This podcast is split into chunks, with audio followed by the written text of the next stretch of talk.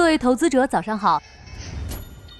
您正在收听的是长乐全球通早间资讯播客节目《长乐早知道》。今天和大家聊聊阿里2023年大手笔的回购。据阿里近日发布的公告显示，2023年阿里以95亿美元回购了近9亿股普通股。这一些回购是根据公司的股份回购计划，在美国市场和香港市场进行的。并且阿里的回购计划仍没有结束，仍于一百一十七亿美元回购额度，有效期至二零二五年三月。从二零二零年底，阿里就开始了股份回购，并且在过去的几年中，阿里的回购规模一直在扩大，充分向市场展示了什么叫雄厚的超能力。至二零二二年十一月，这份回购计划已经扩大到了四百亿美元，创下中概股的回购规模纪录。大规模的回购有利于提振股价，但从阿里的股价走势看，回购计划期间，阿里像是在坐滑梯，股价一路从两百多美元滑落至七十多美元。远的暂且不提，就说二零二三年近百亿美元的回购换来年内百分之十一的下跌，简直成了投资者心中的意难平。回购是在向市场传达的是对自家股票的信心，对企业未来的看好。能影响短期波动，但不足以左右长期趋势。回想下，二零二三年阿里经历的重重磨难，下跌也不是不能理解。阿里经历了金融处罚、拆分、APP 宕机、市值被反超、人事动荡等一系列打击。说到罚款，阿里也并非第一次被罚。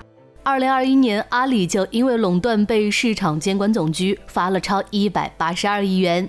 创下中国反垄断部门最高罚单记录。二零二三年七月，这次罚了七十一亿元，也是金融监管史上最大罚单。关于被罚款这件事，不差钱的阿里只打巅峰赛。二零二三年的最后一个工作日，阿里和京东了结长达八年的恩怨局。阿里被判向京东赔偿十亿，京东转身决定跨年晚会瓜分这十亿红包。此举伤害性不大，完全是心理暴击。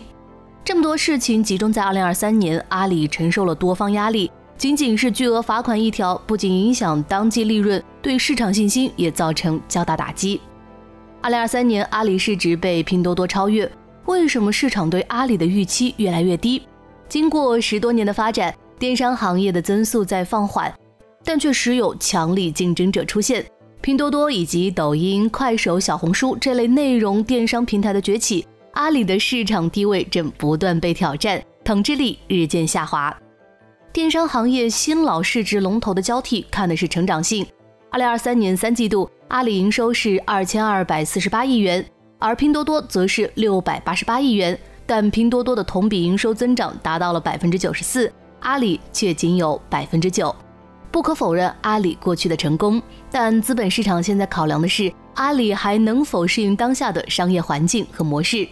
当然，阿里不仅有电商，还有阿里云、有钉钉、菜鸟、盒马、高德，这是阿里雄厚实力为自己积累的底蕴。阿里云算得上是阿里的另一张底牌，但是因为多次发生技术性事故，市场对阿里云的安全性也产生了质疑，加上其他云供应商的追赶。阿里云的优势逐渐在缩小，所以阿里现在当务之急并非大力回购，而是在业务上找到新亮点。这个时候资金更该用在刀刃上。二零二四年这关键的一年，阿里需要在优势业务上展现出足够的成长性，才能唤醒市场对它的信心。想了解更多新鲜资讯，与牛人探讨投资干货，现在就点击节目 show notes 中的链接，进入掌乐全球通 app。以上就是今天掌乐全球通、掌乐早知道的全部内容，期待为你带来醒目的一天。